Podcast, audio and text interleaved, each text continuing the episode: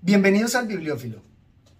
Continúo repasando las obras de los ganadores del Premio Nobel de Literatura de la colección Orbis.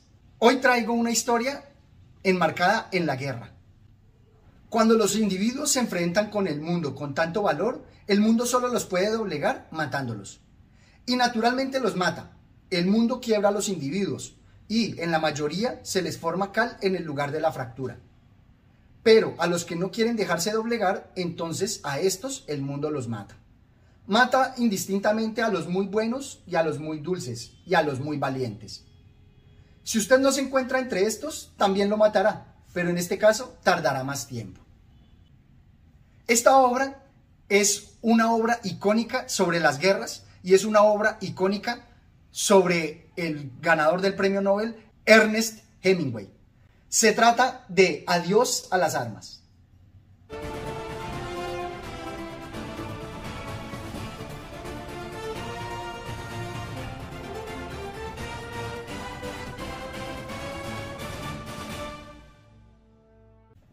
Vamos a ver que esta obra icónica de Ernest Hemingway nos va a presentar los elementos con los cuales siempre nos entretiene. Vamos a ver incluso que muchas de sus escenas son ya iconos de escenas en las películas de guerra. Esta obra nos cuenta la historia del teniente Henry, quien es un americano que se encuentra al frente en la primera línea acompañando a los italianos. Pareciera que es autobiográfica. Yo veo al teniente Henry como el propio Hemingway. Y nos va a contar su participación como médico en las ambulancias en esa guerra. Y va a presentarnos el romance el romanza, ya icónico en las historias de guerra, en el cual se enamora de una enfermera.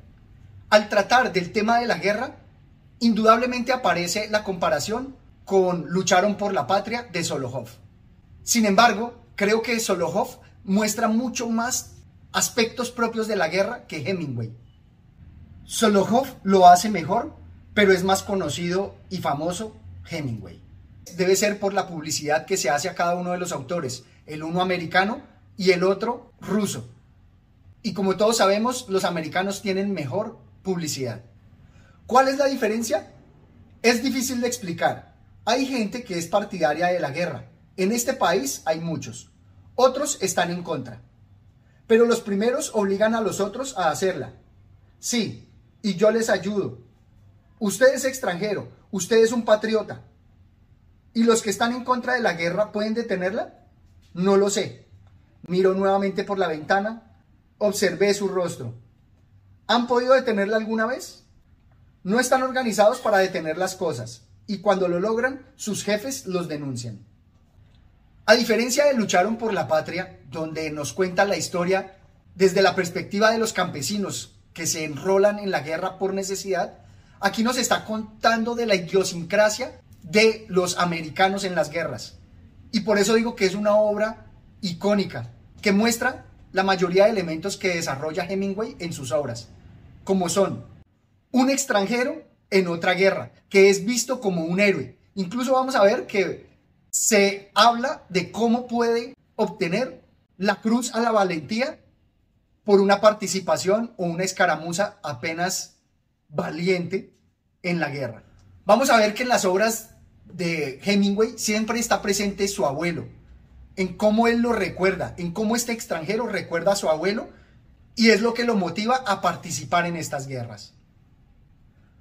Obviamente nos va a hablar de batallas, nos va a hablar de la guerra, pero siempre alrededor de esa guerra se van a dar conversaciones, reflexiones que él comparte. Y más aún, es característico que se dé también una batalla de argumentos, donde se den diálogos donde se esgriman razones y hayan grandes explosiones de palabras. E igualmente va a estar presente el amor. El amor romántico, que leído a la luz de la actualidad, se podría presentar un amor machista, en donde la mujer siempre se desvive por el hombre. Algo muy propio del cine y la cultura americana. Y me parece muy curioso que Hemingway mismo lo destaca, y es que el amor, incluso en medio de las guerras, es un sentimiento muy potente. Dice así, Tal vez sea muy tarde. Quizá he sobrepasado la edad de los sentimientos religiosos. Yo solo los tengo de noche. Entonces es que está enamorado. No olvide que esto es también un sentimiento religioso. Qué gran profundidad a sus palabras porque el amor va a estar presente en todas las actividades humanas y creo que es mucho más potente incluso que la religión. O más aún, la religión es un enamoramiento de algunos abstractos. Asimismo, dentro de la guerra, obviamente van a salir a flote todos los sentimientos de valentía, toda esa preocupación que veíamos que Miguel Delibes desarrolló de forma excelente en Madera de Héroe.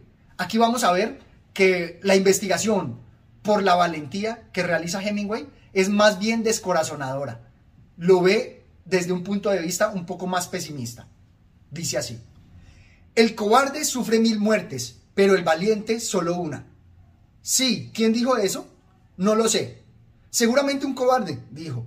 Conozco bien a los cobardes, pero no conozco a los valientes. El valiente sufre tal vez dos mil muertes si es inteligente, pero no habla de ello. No lo sé, es difícil leer en el cerebro de un valiente. Él solamente destaca la importancia de la valentía y cómo es un sentimiento loable. Sin embargo, lo deja de lado. Lo deja como algo propio de cada valiente.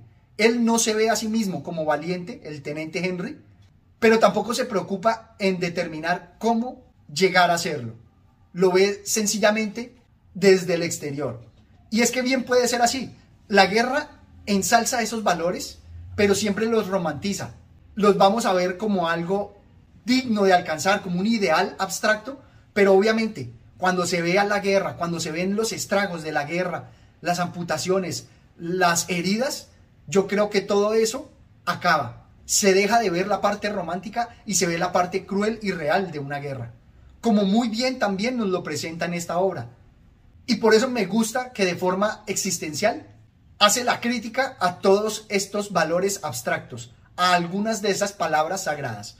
Dice así, las palabras abstractas como gloria, honor, valentía o santidad eran indecentes, comparadas con los nombres concretos de los pueblos, con los números de las carreteras, con los nombres de los ríos, con los números de los regimientos, con las fechas. Entiendo muy bien lo que él dice, porque en la guerra es diferente contarla cuando se habla desde la seguridad de la casa, sentado en un sofá, a cuando se habla desde una trinchera, en donde se ven las heridas y la sangre. Ya todo eso que nos presenta de forma abstracta se vuelve concreto y pierde toda su sacralidad. ¿Qué me gustó de esta gran obra? Todas las imágenes cinematográficas que nos presenta. Casi todas las películas de guerra nos van a presentar las escenas que aquí se narran. Nada más ahorita que está en boga la película de lo que pasa en el frente de guerra, vamos a, ver que incluso el tenente que se lanza al río para escapar de la guerra, se presentan en esas mismas escenas, zambulléndose en el río. O incluso, como parte de la idiosincrasia americana, el enamoramiento del americano con la enfermera. Es una historia que se ve a lo largo de innumerables películas. Pero donde esta obra me parece que se vuelve magnífica es en esa transición en donde el teniente Henry pasa de ser considerado casi un héroe e incluso de haber solicitado la condecoración por su valentía, pasa a ser un desertor, pasa de héroe a villano. Quisiera que tuviésemos que vivir siempre como criminales, dije. Querido, no hables así, no has vivido mucho tiempo como un criminal y nosotros nunca viviremos como criminales. Vamos a ser muy felices. Tengo la impresión de ser un criminal, he desertado. Querido, te lo suplico, sé razonable. A esto no se puede llamar desertar. Después de todo, se trata del ejército italiano. Y esta escena que él nos presenta aquí, donde la pareja habla de cómo después de la deserción van a tener que enfrentarse a la sociedad, vamos a ver que él se ve como un criminal. Y esto me recuerda mucho las reflexiones que hacíamos en la obra Los sótanos del Vaticano de André Guide, o incluso de Crimen y Castigo, donde la figura de la mujer va a ser un determinante en permitir que el criminal, en este caso el desertor, se entregue y expíe o no su culpa. Vimos que en crimen y castigo la mujer lo anima a que expíe esa culpa, a que se entregue. Mientras que en el caso de los sótanos del Vaticano y aquí mismo, la mujer lo invita a que no se entregue, a que huya. Me parece que como reflexión esto es muy importante en cómo algunas veces la mujer nos ayuda como parte de nuestra conciencia a redimir nuestra culpa o sencillamente a olvidarlo y dejar atrás el castigo. Otro aspecto importante de esta obra me parece en cómo relaciona las muertes de la guerra con los nuevos inicios, con los nacimientos y toda la vida que queda en los supervivientes a esas guerras. Nos dice así. Siempre ocurre así, se muere, no se sabe nada, nunca se llega a tiempo para saber. Te empujan al juego, te enseñan las reglas y a la primera falta te matan. O te matan sin motivo, como a Aimo. O bien atrapas la sífilis, como Rinaldi. Pero siempre acaban matándote. Con eso hay que contar. Un poco de paciencia y te llegará el turno. Como les digo, es una mirada un poco pesimista a todos los estragos de la guerra, como lo vimos en el pasaje inicial, donde sin importar si somos valientes o cobardes, igualmente nos dice que la muerte nos alcanzará, así sea con más tiempo. O como aquí, donde desencantado de los grandes ideales, no le ve objeto ni sentido a las muertes y a la guerra. De verdad que esta obra resulta muy interesante. Antes de terminar, quisiera destacar un pasaje en el cual me recordó el cuento Espuma y nada más del colombiano Hernando Telles, en la escena en donde asiste a una barbería que es atendida por el enemigo. Dice así, estaba loco y cuanto menos tiempo estuviera bajo su navaja, mejor. Intenté mirarle de frente un instante. Cuidado, dijo, la navaja corta mucho. Cuando terminó, le pagué y le di media lira de propina me devolvió el dinero. No, no estoy en el frente, pero soy italiano. Váyase al diablo. Con su permiso, respondió y envolvió su navaja en un periódico. Salió dejando las cinco monedas de cobre sobre la mesita de noche. Llamé. Isgage entró. ¿Quiere hacer subir al conserje, por favor? Ahora mismo. El conserje entró. Se esforzaba para no reír. ¿Es que está loco ese barbero? No, signorino. Se ha equivocado no nos ha comprendido muy bien y ha entendido que era usted un oficial austriaco. Ah, exclamé. El conserje se rió. Me ha dicho que si usted hubiera hecho un movimiento, se pasó el índice por el cuello. Intentaba contener la risa cuando le he dicho que usted no era austriaco.